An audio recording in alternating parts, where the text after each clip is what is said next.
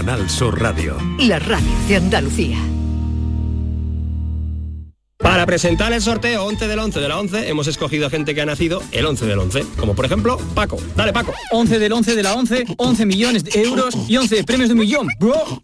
¿Pero por, por qué lo rapeas? Ah, eh, no sé, por darle un toque más moderno. Bueno, ¿y te parece moderno eso? Lo dejamos así, venga. Este 11 del 11, con 11 millones de euros y 11 premios de un millón, también puede ser tu día. No te quedes sin tu cupón, cómpralo ya. Vale, vale, Paco, no te emociones, lo tenemos. A todos los que jugáis a la 11, bien jugado. Juega responsablemente y solo si eres mayor de edad.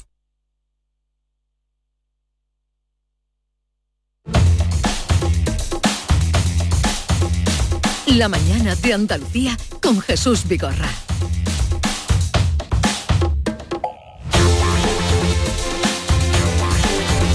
Once cinco minutos de la mañana, es jueves, eh, Yolanda, y vamos a la cita que tenemos con el magistrado juez Emilio Calatayú. Señor Calatayú, buenos días. Hola, buenos días. Hola Emilio, buenos Le, días. le oigo con la voz un poco, un poco tomada. Si es que estoy muy estresado, ¿Qué le pasa? ¿Qué te pasa, Emilio?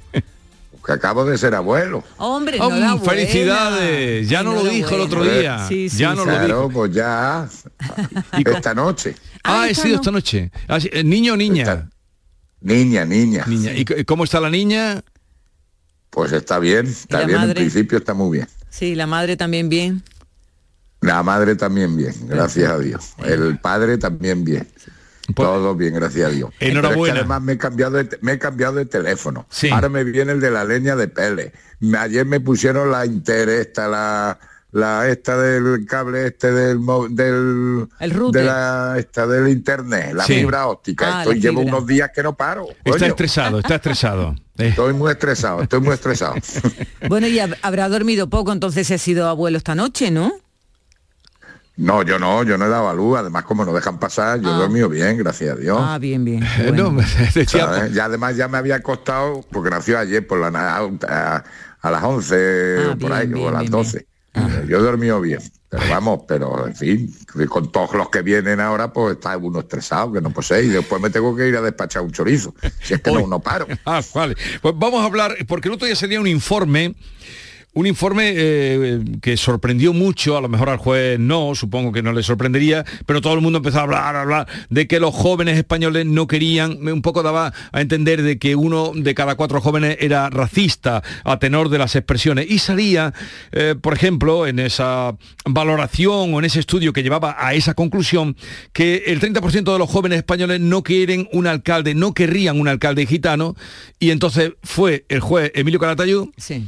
¿Y qué hizo? Pues se ha puesto en su blog con un sombrero que tiene calé, la mar de mono, que le han regalado precisamente los gitanos, eh, porque lo han nombrado gitano, lo nombraron gitano andaluz del año y lo llaman tío Sí. Emilio, ¿no?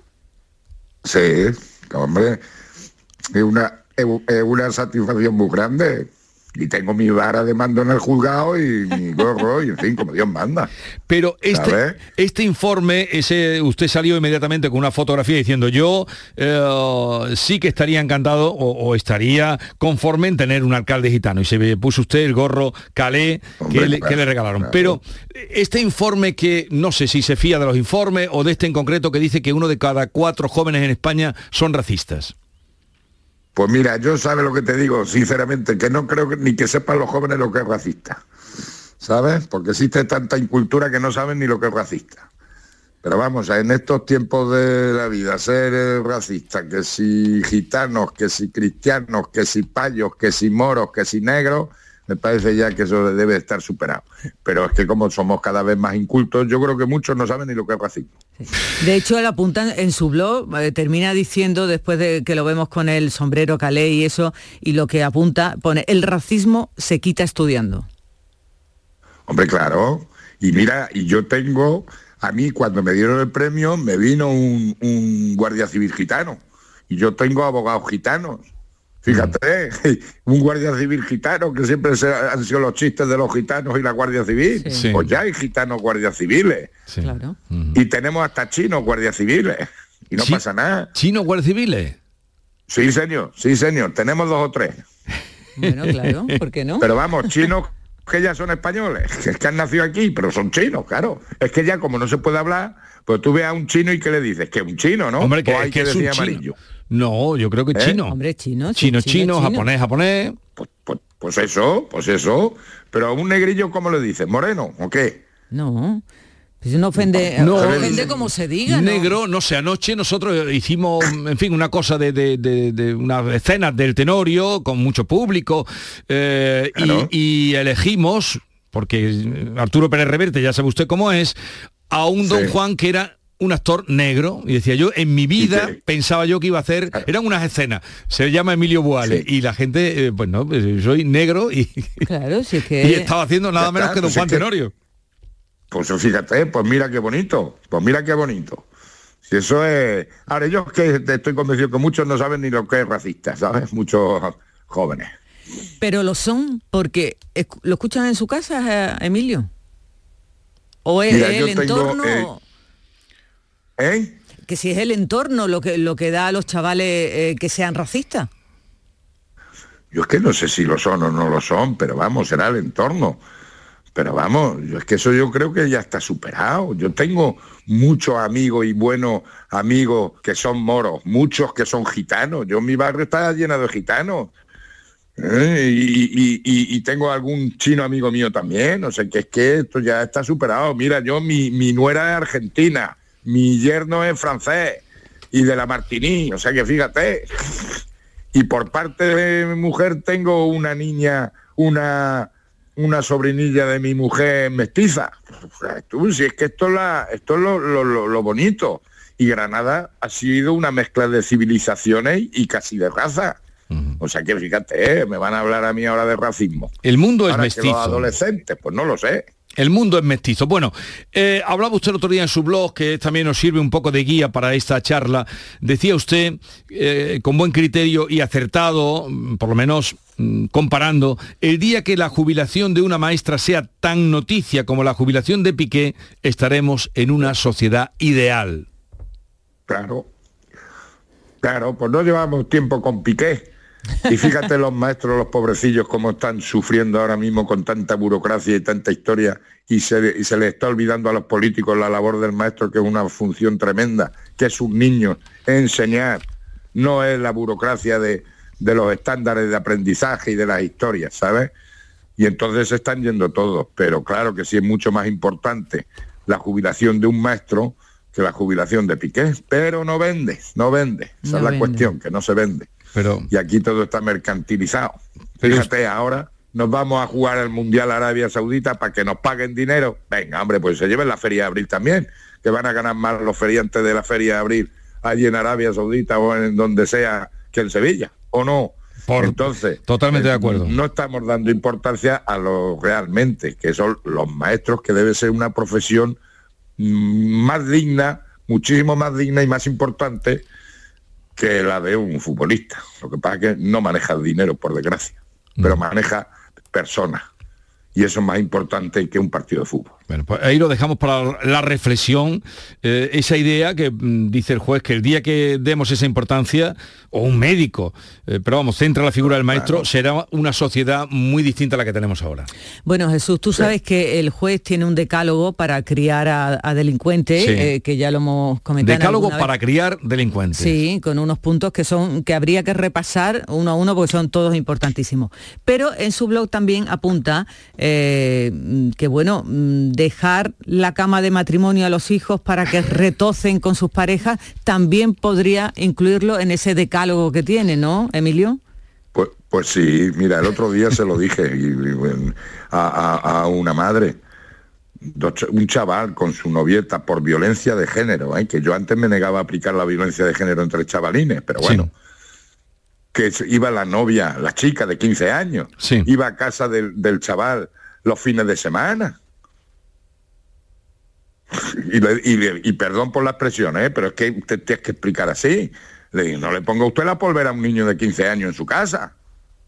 Sí. Hombre, Bueno, y ¿Y, ya... y qué le dijo la madre? se cayó.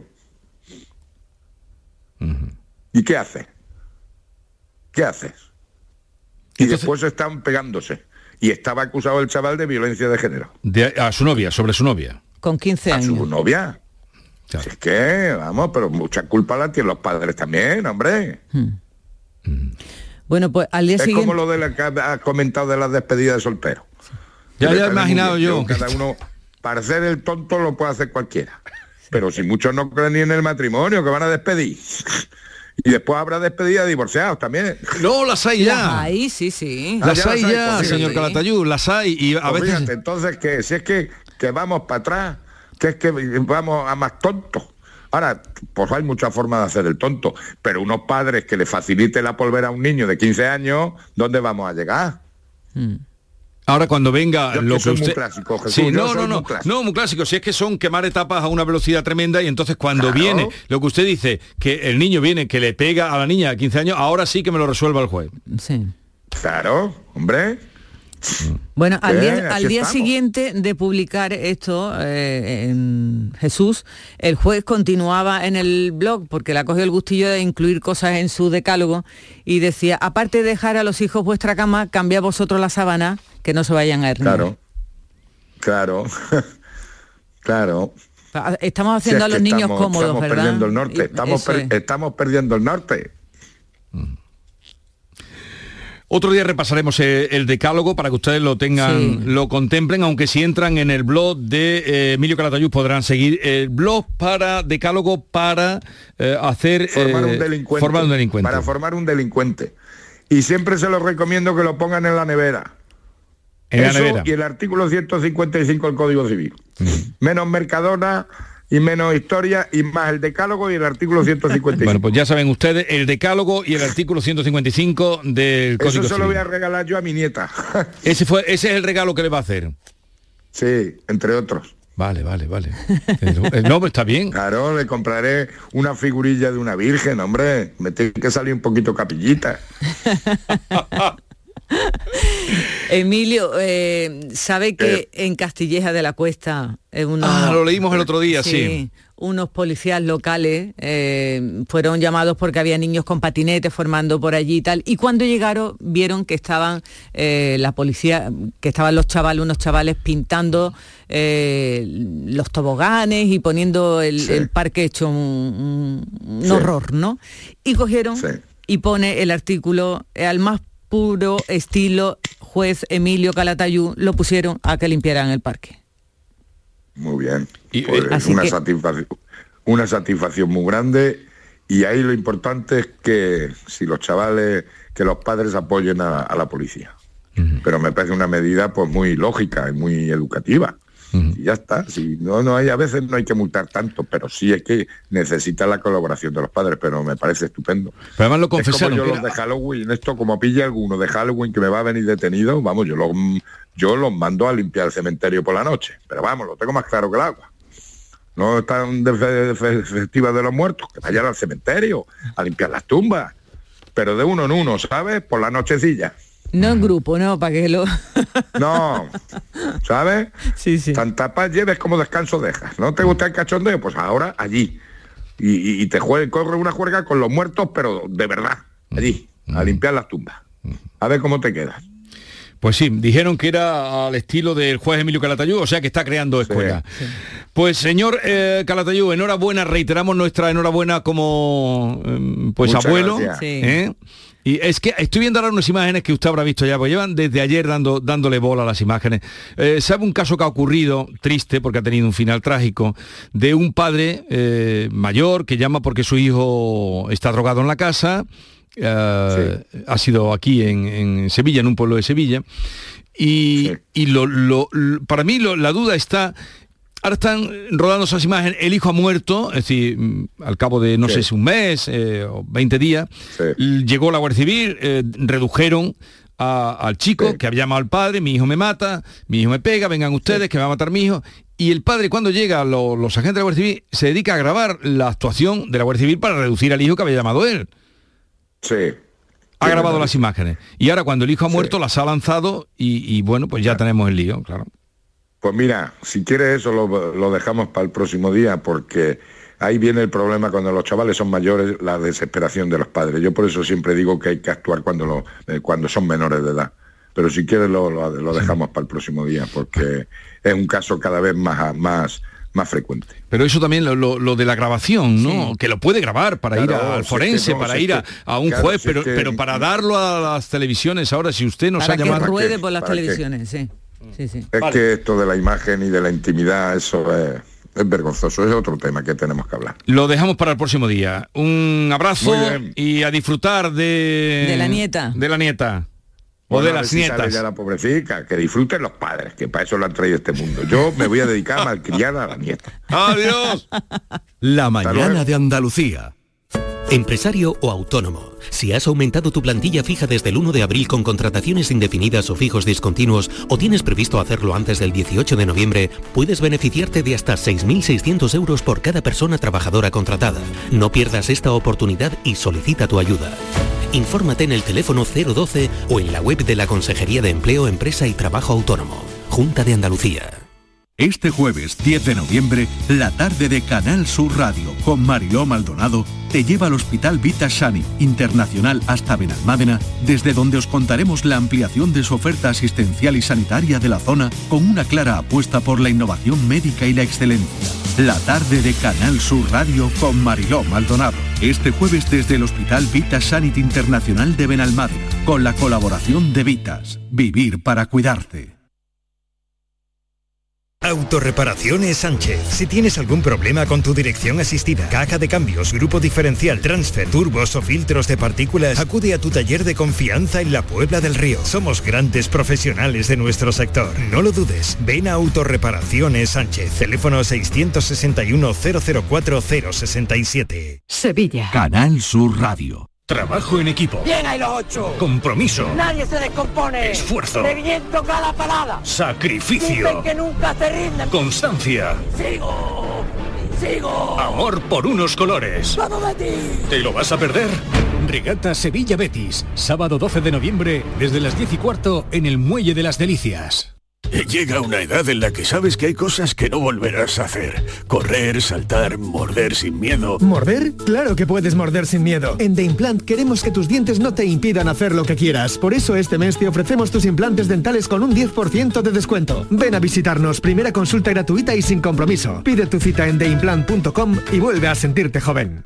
Hola, soy Ángel Yacer y este jueves estreno en el Cartuja Center La Jaula de las Locas, la gran comedia musical de Broadway. Espectacular, emocionante, divertida. La Jaula es la fiesta a la que no puedes faltar. Solo hasta el 13 de noviembre, siete únicas funciones. Entradas en Cartuja Center y lajauladelaslocas.es. La banda y Unión Cine Ciudad te invitan al preestreno de la película Reyes contra Santa el 17 de noviembre en Sevilla, Málaga, Jaén y Puerto de Santa María. Entra en la web de la banda y participa en el concurso para conseguir cuatro entradas. Podrás disfrutar de esta divertida comedia familiar. La guerra entre los Reyes Magos y Santa Claus está a punto de estallar. Recuerda, el 17 de noviembre preestreno de Reyes contra Santa. Más información en la web lavanda.es. Manolo, ¿estás pensando lo mismo que yo? Pues claro, Ana, estoy pensando en los romeros de Alanís. Jamón, paleta, caña de lomo y embutidos de bellota son su especialidad. Y ya hay que ir disfrutando. Como siempre me lees el pensamiento. Ahora mismo entro en shop.losromerosdealanís.com y en dos días tenemos nuestro jamón en casa. Pero ibérico de bellota, ¿eh, Ana? Los romeros de Alanís. De nuestras dehesas a tu mesa. ¿Y tú? ¿Qué radio escuchas? Eh, despierta tu mente, descubre la realidad. ¿eh? El Vigorra me encanta escuchar y escucho cambio climático. Cuando estoy trabajando escucho a Mariló, que me encanta, el programa de por la tarde, por la noche Cremades. Rafael Cremades y Claudio y Mariló son fantásticos. Canal Sur Radio, la radio de Andalucía. Yo escucho Canal Sur Radio.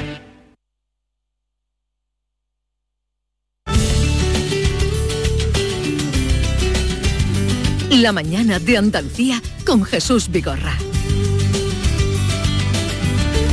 Atención queridos oyentes porque cada día en la sección Hecho en Andalucía nos descubre personajes y también proyectos muy interesantes. Diego Geni, buenos días. Muy buenos días. ¿Verdad Maite que hasta ahora eh, siempre nos trae... Pues claro, nos trae gente interesante que hace cosas desde aquí, desde nuestra tierra.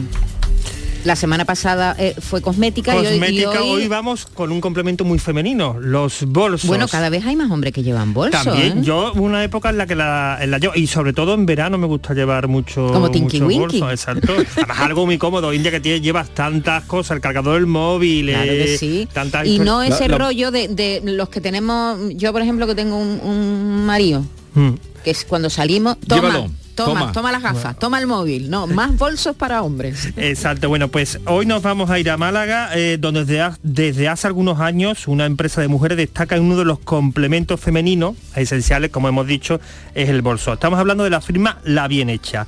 Se trata de eh, una eh, empresa que se encarga de una elaboración artesanal con diseño propio y una cualidad que los hace muy especiales. Toda su producción es sostenible. Además de bolsos, esta enseña se ha adentrado en otros complementos femeninos en los que siempre está presente ese estilo personal tan demandado. Para hablarnos de esta aventura de éxito, liderada por una decena de mujeres, se encuentra hoy aquí su principal impulsora, Irene Hernández. Buenos días, Irene.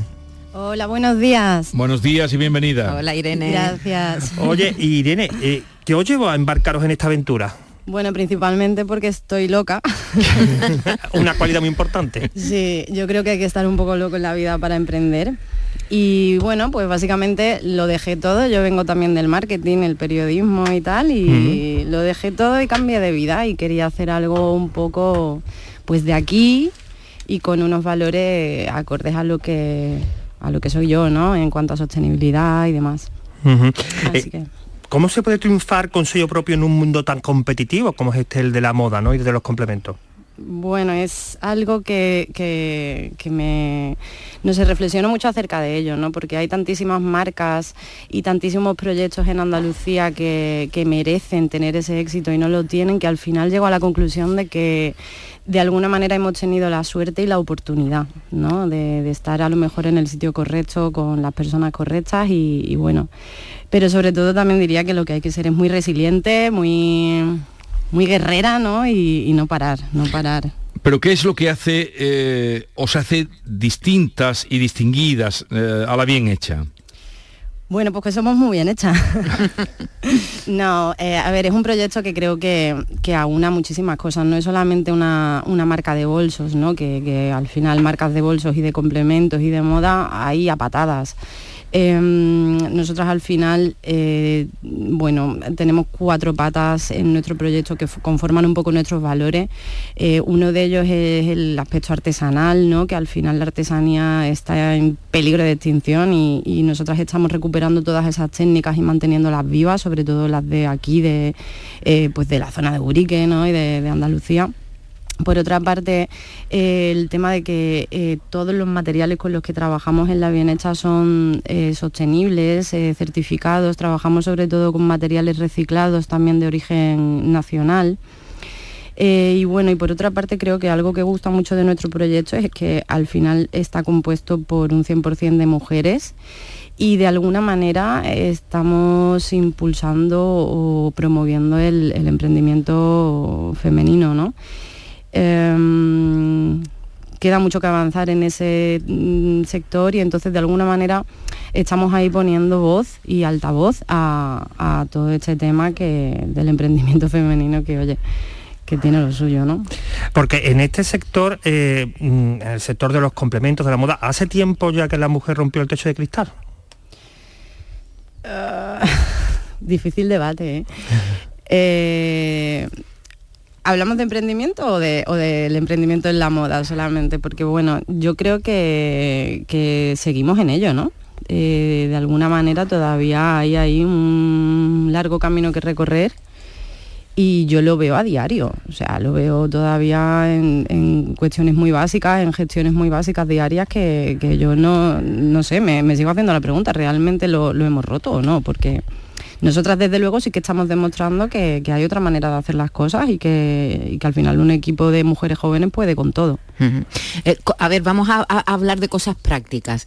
Eh, ¿Cómo podemos comprar vuestros bolsos? ¿Dónde los podemos ver? ¿En tiendas, solo online o también hacéis offline? ¿Cómo, cómo podemos encontrar vuestros productos? Nosotros lo hacemos todo, tenemos nuestra tienda online, labienecha.com, ahí podéis, eh, bueno, se puede comprar y además funcionamos muy bien online, lo recibes muy rápido y todo es bastante seguro. Eh, ahora también acabamos de inaugurar nuestra segunda tienda física porque la primera la abrimos, bueno, pues en, ene- en enero del 2020. y la Ah, qué que bien, hacer- qué bien, qué puntería. Sí, ya, estupendo, fue lo más inteligente que hicimos, pero oye, quién sabía, ¿no? Entonces abrimos una tienda física en enero del 2020 y la cerramos pues al mes y medio, Claro. porque Ya. llegó esta historia y bueno, aquello fue un desastre. Y ahora estamos súper contentas porque justo el 16 de septiembre conseguimos reabrir una tienda física en Málaga, en calle Compañía 14, y la verdad Que estamos muy contentas.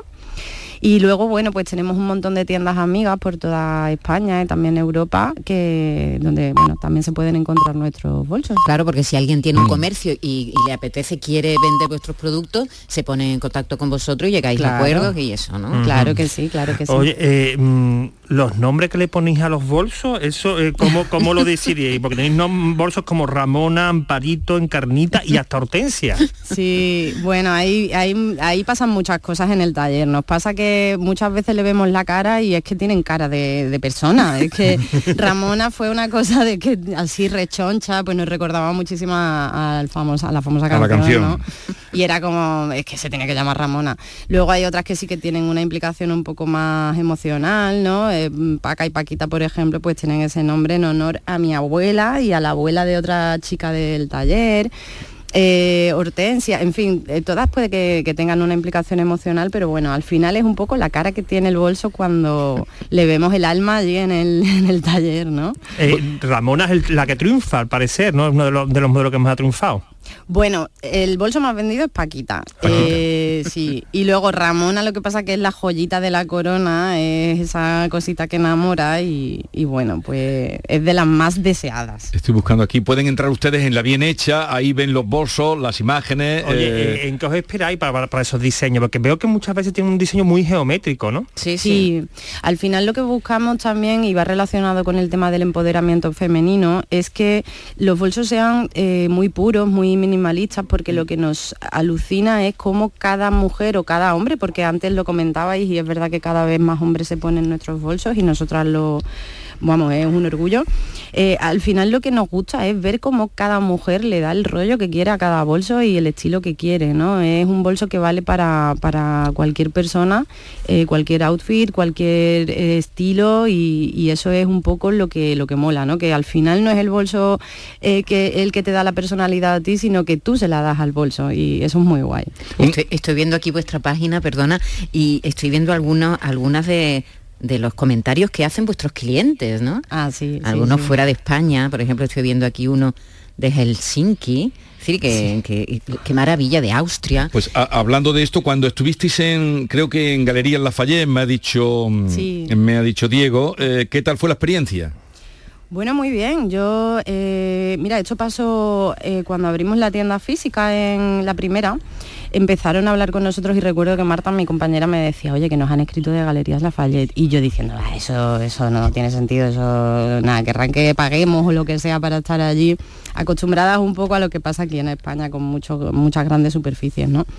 Y nada, empezamos negociaciones, empezamos conversaciones con ellos y la verdad que, que todo genial. Y cuando llegó el, el confinamiento, claro, mm, lo dimos por perdido. Pero no, en mitad del confinamiento nos, nos cerraron el acuerdo y nos metieron bueno, en, en 15 tiendas de Galerías Lafayette por, por toda Francia y también parte de Europa. Y la verdad que fue genial. Nos metieron en un programa que se llama Go for Good, eh, que es un programa que tiene Galerías Lafayette con el objetivo de que el- más del 75% de lo que vende eh, esta empresa sea de producción sostenible. Tienen ese objetivo en cuanto a sostenibili- sostenibilidad y parece que lo quieren cumplir. Mucha La gente que está ya cumpliendo. Eh, para esta producción sostenible, ¿qué, qué productos están prohibidos en las elaboraciones? Bueno, nosotras principalmente lo que nos negamos a trabajar son pieles o materiales que, que, bueno, primero que no estén certificados en el sentido de que de que no, no sean saludables para la salud, etcétera, como puede haber muchas pieles también que contienen metales pesados como cromo, zinc o, o, bueno, mm, sustancias químicas altamente peligrosas tanto para el medio ambiente como para la persona humana que los lleva, ¿no? Eh, tampoco trabajamos con materiales de los que no conozcamos la procedencia. Tenemos la, máxima de que los materiales también sean locales, pero sobre todo lo que no hacemos es trabajar pues eso, con materiales que vienen de China o de India que no podemos realmente garantizar la trazabilidad o, la composición porque no están certificados o porque no bueno, pues no cumplen eso, esas cuestiones en cuanto a sostenibilidad que para nosotras son tan importantes, ¿no? Pues eh, la bien hecha nace desde Málaga y sois todas que tenéis régimen de cooperativa. eh, No, eh, nosotras somos una, una sociedad limitada, normal. Cuando empezamos con esto, la verdad que, bueno, pues nuestros gestores no- nos asesoraron eh, como pudieron y la verdad que hicimos una sociedad limitada normal, vaya, normal. Eh, aparte de bolso tenéis otros complementos, ¿no? Sí, bueno, porque eh, dentro de la máxima de la sostenibilidad, pues está la de la del no waste, ¿no? La de no, no desperdiciar absolutamente nada. Entonces, cada retalito y cada cosita que sale del taller, en vez de ir a la basura, pues le damos uso. Entonces de ahí surgió la idea de hacer también pendientes y, y- y, bueno, complementos pequeñitos para aprovechar todo ese material que, que, bueno, que también hay que darle salida, ¿no? Irene, yo ya he elegido aquí, estoy en vuestra página web metido y he elegido el regalo que voy a hacer a mi parienta, porque mm, los nombres que le ponéis son chulísimos. Marcela es uno que es redondito, pero como hay uno más pequeño es Marcelina y Sí. Bernarda es más grandecito y Bernardita. Entonces de Marcelina me parece ideal. Esos son los nuevos, acaban de salir y ha sido un triunfazo y además no te pueden imaginar lo que nos ha costado sacar ese patrón redondo. Yo he estado como tres años para sacarlo porque no, no lo conseguía y Pues ahora fíjate, ya... ¿verdad? Parece una cosa tan sencilla y no es nada fácil, ¿no? Nada fácil. Yo siempre digo que a veces lo difícil es hacer las cosas simples. Totalmente. Pues sí. Pues os deseamos lo mejor, que tengáis mucha suerte. eh, es muy poco tiempo el que lleváis y ya un recorrido importante por lo que tú nos estás eh, eh, contando y con presencia incluso internacional. Así es que entren ustedes, vean lo que hacen y cuando eh, pues lo vean en algún sitio, la bien hecha, sepan que nace de Málaga y de esta experiencia que nos ha contado precisamente Irene Hernández. Un saludo y mucha suerte. Muchas gracias. Adiós. Adiós. La mañana de Andalucía con Jesús Vigorra. La psicología cuida de ti. Psicólogos y psicólogas colegiados son los expertos en psicoterapia que atienden tu salud mental y te ayudan a superar dificultades. Su titulación, formación y experiencia son tu mayor garantía. Al cuidado de tu salud mental y tu bienestar emocional, siempre un profesional de la psicología. Es un mensaje del Colegio Oficial de Psicología de Andalucía Occidental. Autónomo y autónoma es la definición de quienes trabajan por su cuenta, pero no expresa todo lo que son. Automadrugadores, autocreativa, autoincansable, autovaliente. Son los autoandaluces, los autónomos y autónomas unidos para hacer más grande Andalucía. Infórmate en ata.es, campaña subvencionada por la Junta de Andalucía. En Vitalden queremos saber qué hay detrás de tu sonrisa, porque si vienes a nuestras clínicas hay un 20% de descuento en implantología, pero para nuestros pacientes hay mucho más. La confianza. Vine con mi madre a Vitalden hace 30 años y ahora venimos toda la familia. Pide cita en el 900-101-001 y ven a Vitalden. Canal Sur Sevilla. Si necesitas un electrodoméstico, ¿por qué pagar de más en grandes superficies? Ven y paga de menos en Tiendas El Golpecito. Tus primeras marcas al mejor precio y una selección de productos con pequeños daños estéticos con descuento adicional y tres años de garantía. Tiendas El Golpecito. Ahorra hasta el 50% en tus electrodomésticos. 954-100-193 y tiendaselgolpecito.es. Las noticias que más te interesan las tienes siempre en Canal Sur Mediodía, Sevilla. Y este viernes te llegan con la Federación Andaluza de Remo con motivo de la celebración este próximo sábado de una nueva edición de la regata Sevilla Betis. Canal Sur Mediodía, Sevilla. Este viernes desde las 12, en directo desde el Club Labradores de Sevilla, con la colaboración de la Federación Andaluza de Remo. Centro de Implantología Oral de Sevilla. Campaña de ayuda al decentado total. Estudio radiográfico, colocación de dos implantes y elaboración de la prótesis, solo 1.500 euros. Nuestra web, ciosevilla.com o llame al teléfono 954 22 22 60. Reciclos llega a tu ciudad. la nueva aplicación con la que podrás ganar premios solo por reciclar. Participa reciclando latas y botellas de plástico de bebidas. Cuida tu entorno y gana premios. Descárgate la aplicación Reciclos y empieza a formar parte del reciclaje del futuro. Ecoembes. Todo lo que quieras saber sobre Sevilla lo tienes en canalsurradio.es.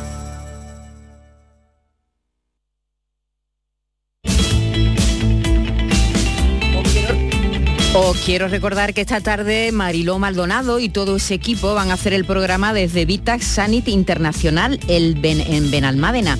Van allí porque quieren celebrar con todos nuestros oyentes la ampliación de este hospital eh, en Benalmádena que ha pasado, bueno, ha prácticamente duplicado su capacidad, sus metros cuadrados, ha pasado de 12.000 metros cuadrados a casi 25.000. Así que vamos a hablar con eh, su director gerente, con otros responsables con sus profesionales. Vamos a hablar en el programa de Mariló esta tarde de prevención de cáncer de mama, vamos a hablar de los problemas de la próstata, en fin, de sanidad y también de un hospital que crece y que viene a ampliar la oferta, la oferta hospitalaria en la Costa del Sol. Así que hoy, desde Vita Sanit Internacional, Mariló Maldonado y todo su equipo.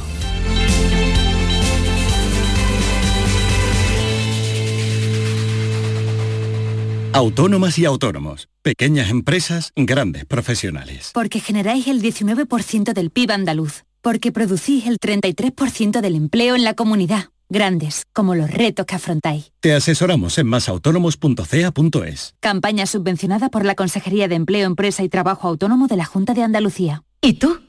¿Qué radio escuchas? Yo escucho Vigorra, El Yuyu y mi favorita, Charo Padilla. Yo soy del club de los primeros. Mi programa favorito y primordial de mi Charo Padilla. Hay un montón de programas muy buenos en Canal. Y además con el hablar nuestro y la forma de ser nuestra. Canal Sur Radio, la radio de Andalucía. Yo escucho Canal Sur Radio. La mañana de Andalucía con Jesús Vigorra.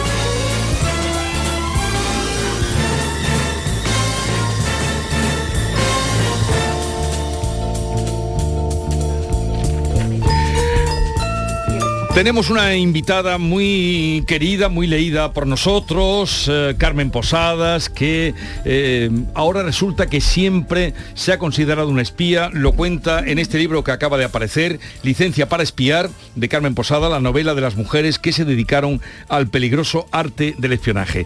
Así lo confiesa esto de que siempre se ha considerado una espía en la introducción de su última novela, en la que hace un recorrido histórico del oficio, centra- centrándose sobre todo en las mujeres que han practicado a lo largo de la historia. Carmen Posada, buenos días. ¿Cómo estás, Jesús? Encantada de verte. ¿Cuánto tiempo sin verte? ¿Cuánto tiempo? No, Menos 24 horas. porque estuvimos ayer, estuvo participando también en las jornadas sobre letras en Sevilla y estuvo genial.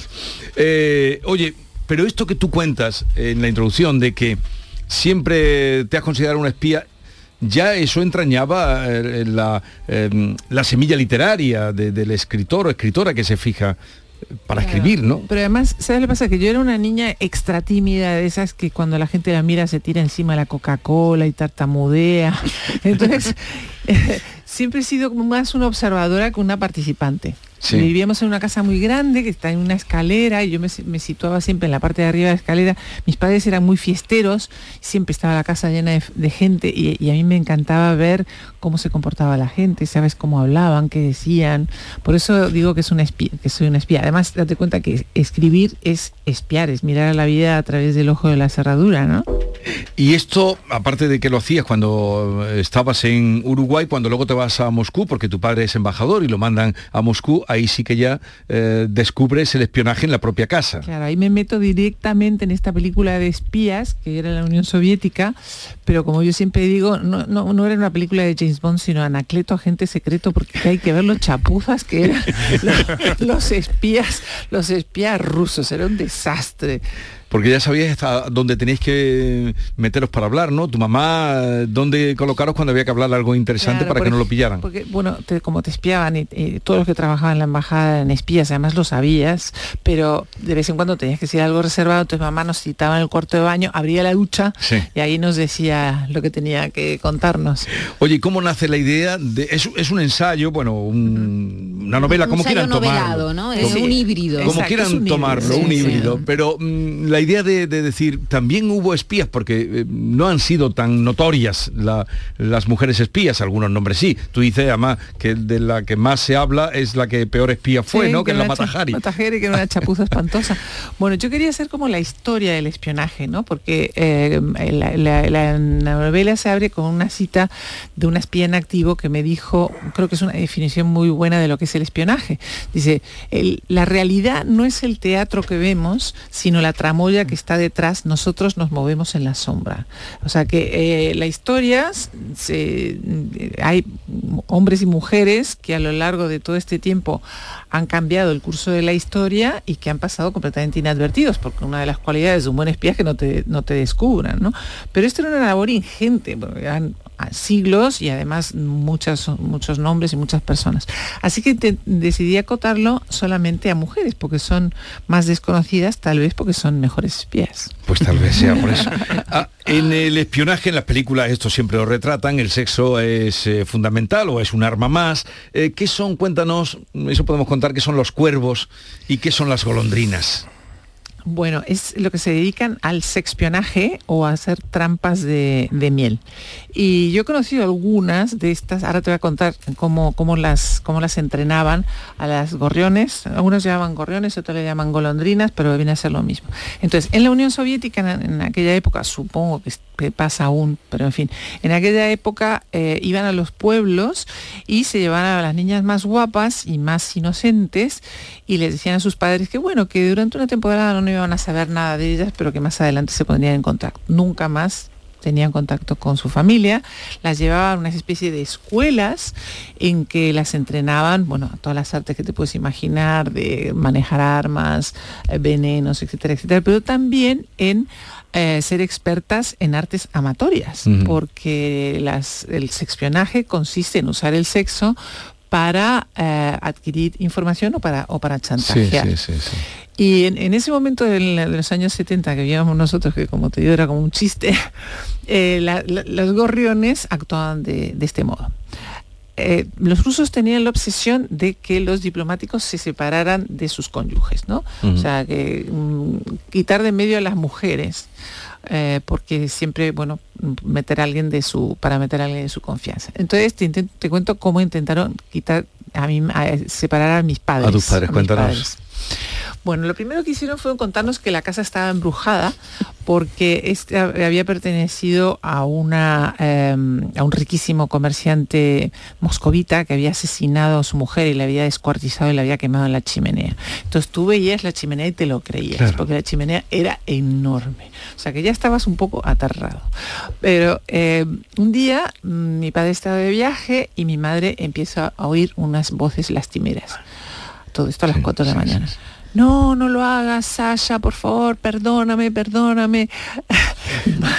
Completamente aterrorizada, ya estaba dispuesta a tomarse el primer mm, avión y largarse de Moscú, porque la luz de gas eh, eran varias de, de este tipo de cosas, hasta que se dio cuenta, dice, oye, estos, espi- estos eh, espíritus hablan en español, esto es muy sospechoso.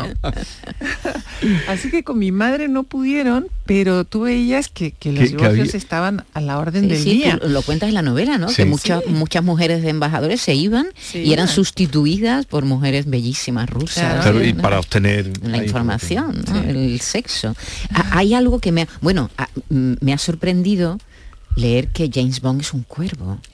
No lo había pensado, pero claro, efectivamente, se metía en la cama con todas, ¿no? es decir, el cuervo era como la parte... es el sexpionaje eh, eh, hecho por, un- ejercido por un hombre. por hombres. por hombre. Sí. Eh, a- aparte del James Bond, hay, hay casos muy notables de, de cuervos. También lo llamado los Romeos, que suena mejor.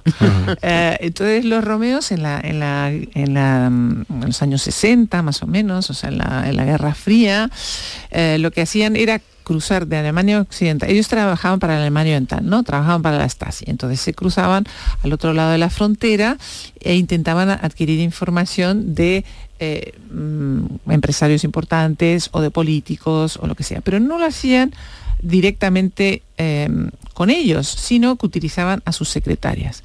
Entonces, hay que tener en cuenta que en aquella época, claro, después de la guerra, habían muerto muchísimos hombres, o sea que había muchas viudas, había eh, mujeres que nunca se habían casado, y estas mm, secretarias que tenían a lo mejor 50, 60 años, de repente entran en sus vidas un guapísimo Wolfgang o un guapísimo Hans o como tú quieras que se llame, que es cariñosísimo y les manda flores y chocolates y además es tan tan detallista que cuando ellas se tienen que quedar trabajando tarde en, la oficina dice no te preocupes querida yo te acompaño me, siento aquí en esta esquina y leo el periódico y mientras tanto el periódico con dos agujeros claro. Exacto exacto.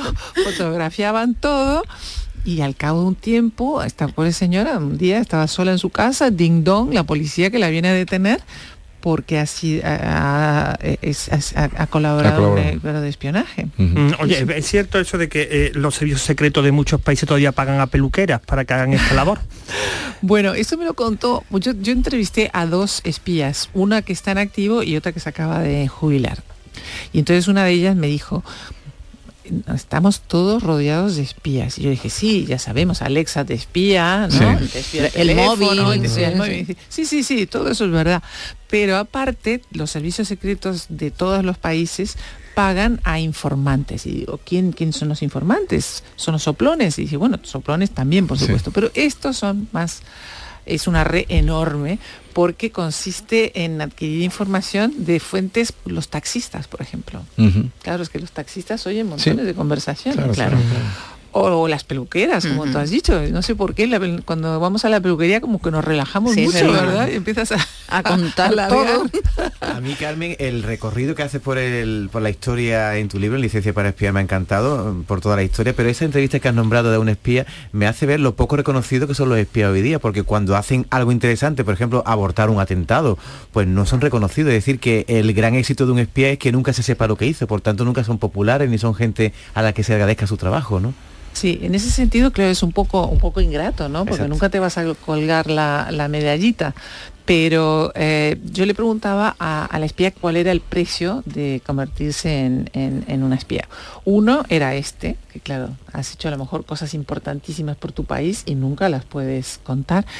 y, otra me decía que era el, silencio, o sea, vivir en el silencio. Esta, esta señora estaba casada y era madre de familia numerosa. Entonces yo digo, a ver, cuéntame, explícame esto, porque cómo se compagina. o ella obviamente no estaba en operaciones, o sea, hay hay espías que se infiltran en células em, terroristas, etcétera, etcétera. O sea, eso es otro capítulo. Claro, o lo que se infiltran en ETA, por ejemplo, ¿no? Claro. Se han infiltrado. E, eso ya es mucho más peligroso y además se juegan la vida. No solo se juegan la vida, sino que tienes que olvidarte de tu vida anterior. O sea, no puedes estar en contacto ni con tu familia, ni con tus hijos, ni con absolutamente Sí, pero tú dices una cosa muy graciosa, perdona, que es que la, pero el 90% del trabajo de un espía es muy aburrido. Ah, a esos cuentos, sí, porque a mi hermana Dolores la intentaron fichar para ser espía una vez. Sí, y entonces ella estaba fascinada pero, pero eh, luego se enteró en qué iba a consistir su misión. Ella habla ruso muy bien, ¿no? Entonces le dijeron, te, te, vas a sentar en esta mesita y vas a ir durante 12 horas Radio Moscú. Oh.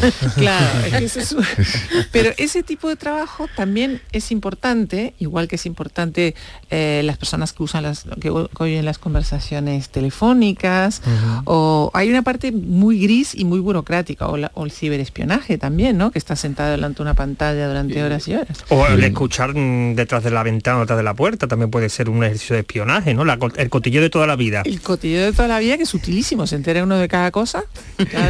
¿Y quiénes eran las eh, visas canias? Eh, ah. Cuéntanos, ¿quiénes eran y cómo estaban? Las doncellas venenosas. Las doncellas venenosas.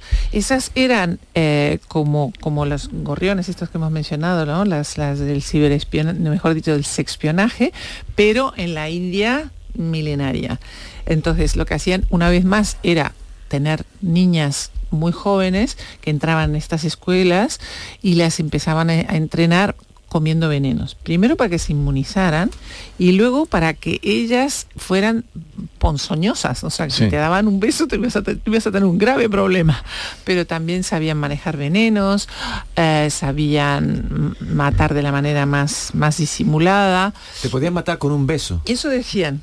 Sí. Con la saliva, Sí, digamos. Sí, sí, sí, exacto. Porque Con- estaban, Con otro eh, tipo de fluidos todavía más. Bueno, si manejaban Sí. veneno, si manejaban veneno, estaban entrenadas, estaban ya inmunizadas, pero Exacto, no a la persona que, que estuviera. ¿Por qué dices que Mata Hari, que es la que ha trascendido y han hecho cine, y han hecho libros, y han hecho obras de teatro, era una chapuza como, como espía?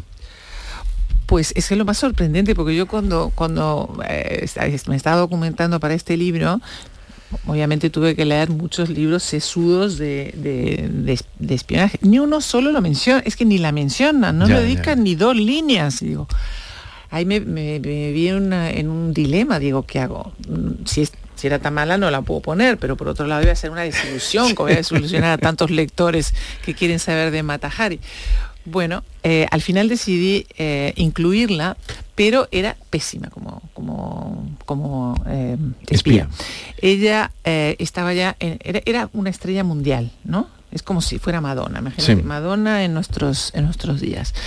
Y, eh, y entonces ya empezaba a declinar su, su estrella y los alemanes le ofrecen eh, entrar en el mundo del espionaje. Pero los franceses inmediatamente la descubren. Sí. Entonces dicen, bueno, la vamos a usar de doble agente. Pero como era tan chapuza, al final lo hizo todo, todo tan mal que un momento dado dicen, bueno, es que nos tenemos que quitar de medio a Matahari, porque es que nos va, era durante la, la- la Primera Guerra Sí. Mundial nada menos, imagínate, en plena guerra, ¿no? Esta nos va a meter en un lío horrendo. Así que deciden, los franceses deciden delatarla. Sí. Les venía muy bien delatarla porque en ese momento Francia estaba perdiendo la guerra. Ya sabéis que la Primera Guerra Mundial fue una carnicería, o sea, murieron millones de personas y Francia estaba perdiendo mm, muchos soldados en el frente y entonces es, imagínate, si nos ponemos en el presente, como de repente se descubre que Madonna es espía. Sí. Es que Sí, un sí, clamor, claro. ¿no? Un clamor. Y eh, eso de- mm, desvió la atención de lo que estaba pasando en el frente. A ella la fusilaron y la razón por la que ha quedado como el epítome es precisamente por eso, porque era un personaje conocidísimo y, eh, y, y- y, Y bueno, popular que se hizo después por la, por la, Bueno, por la historia pero musical. es que leyendo el libro descubrimos que reinas, vedetes, actrices, aristócratas eh, o, o- o peluqueras, da igual. Sí, o amas de casa O amas de casa normales y corrientes. Hay una serie fantástica de Americans que es una familia entera la que se va a Estados Unidos No, no sabía, qué Sí, buena. sí, hay que ver una esa, serie, hay sí. una serie fantástica se llama Sí. The Americans. Son unos rusos, Sí. unos eh, eh, espías rusos que, que forman una familia en Estados Unidos, pasan años, décadas en Estados Unidos espiando para los rusos, Mm. ¿no? Es decir, que, que cualquiera puede ser espía. Cualquiera, puede Cualquiera ser espía. puede y ser los espía. mejores espías son los que tú lo No te imaginas. Claro, los que nunca No se descubren. sospecha. Los que nunca se- ¿Y qué país eh, es el que más, bueno, Rusia es un país grande también, ¿no? Eh, mm, El número de espías, dices. no, Bueno, en- fomentarlo, difícil. no, eso es difícil, pero digo, Ah. el que, por lo que tú has eh, encontrado en tu investigación. Eh, los, lo- los rusos, por supuesto, ya te digo, Porque, desde claro, de- aquella época, época hasta de- ahora han utilizado el espionaje siempre. Pero ahora los chinos, por ejemplo, Ajá. también. Se, se- ahora hay una estadística que dice que el 70% de la información que los chinos obtienen eh, de, bueno, puede ser in- información sensible desde el punto de vista político, pero también de empresas, o sea, espionaje de, de todas Industrial clases, y todo, sí, sí. viene a través de las trampas de miel.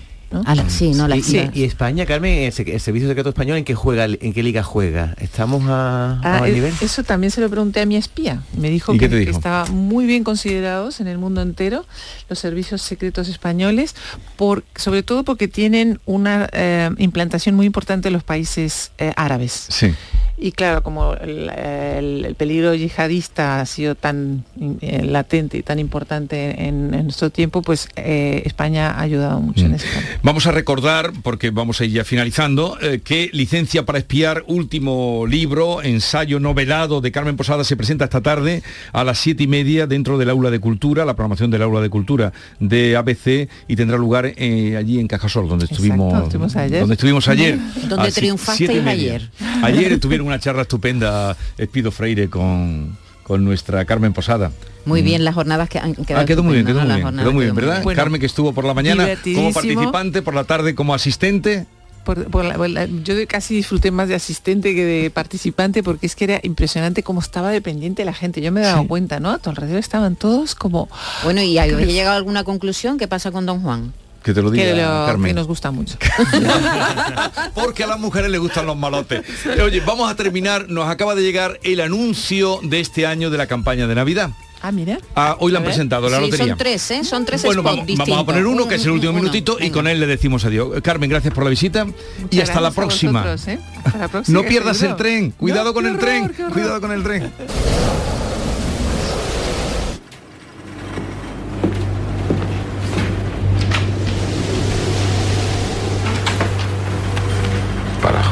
Tres orquídeas.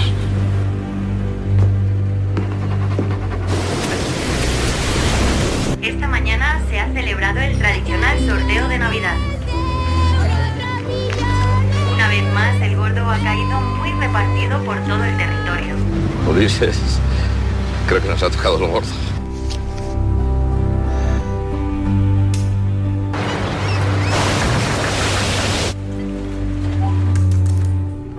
Bueno, ya eh, ustedes harán eh, mm, cuenta de que la imagen, mm, que es un pescador, que mm, le llega el décimo, se harán, darán cuenta cuando vean el anuncio de Y este es- sonido que Y es ahora muy tenemos. bueno y se lo devuelve a su, a su propietaria. Ese es el. Bueno, ya lo verán en la tele. Ya lo verán en la tele, pero lo único que sirve también es de anuncio de que ya estamos más cerca cada vez. Hasta mañana.